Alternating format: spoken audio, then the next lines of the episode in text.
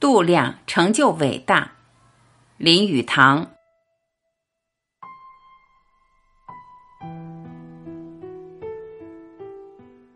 论解嘲：人生有时颇感寂寞，或遇到危难之境，人之心灵却能发了妙用，一笑置之，于是又轻松下来。这是好的，也可看出他人之度量。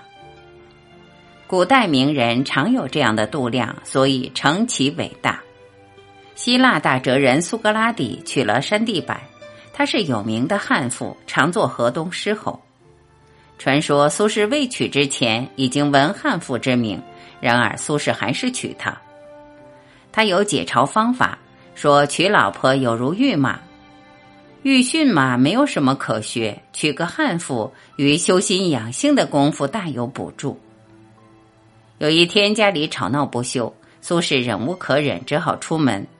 正到门口，老太太由屋顶倒一盆水下来，正好淋在他的头上。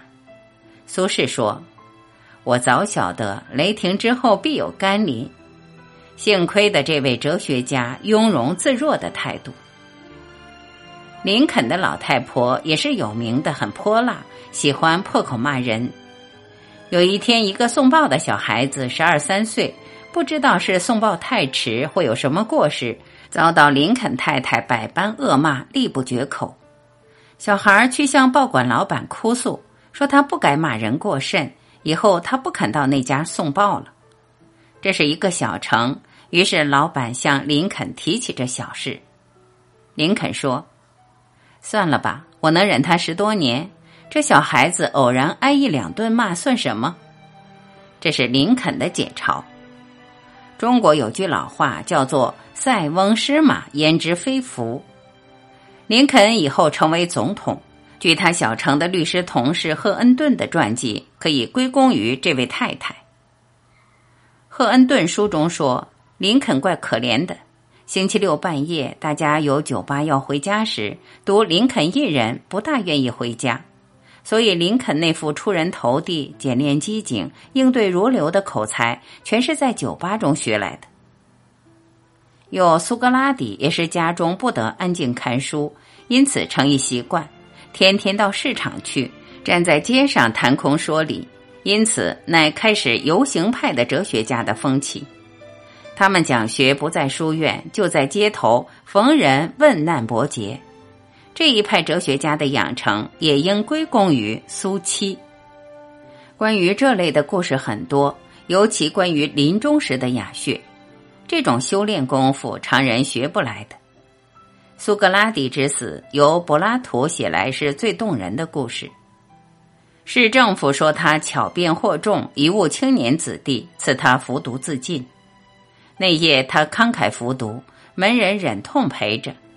苏轼却从容阐发真理，最后他的名言是：“想起来，我欠某人一只雄鸡未还，叫他门人送去，不可忘记。”这是他断气以前最后的一句话。金圣叹被判死刑，狱中发出的信也是这一派。花生米与豆腐干同嚼，带有火腿滋味，大约如此。历史上从容就义的人很多，不必列举。西班牙有一传说，一个手里甚紧的伯爵将死，一位朋友去看他，伯爵已经气喘不过来，但是那位访客还是次次不休长谈下去，伯爵只好忍着静听。到了最后关头，伯爵不耐烦的对来客说：“对不起，求先生原谅，让我此刻断气。”他翻身朝壁，就此善终。我常读耶稣最后一页对他门徒的长谈，觉得这段动人的议论尤胜过苏轼临终之言。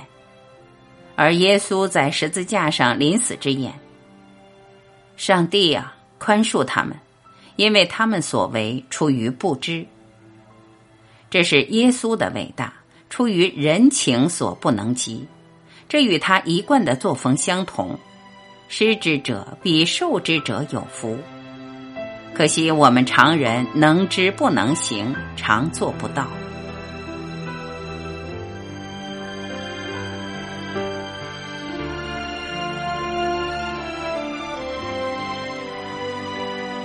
感谢聆听，我是婉琪，再会。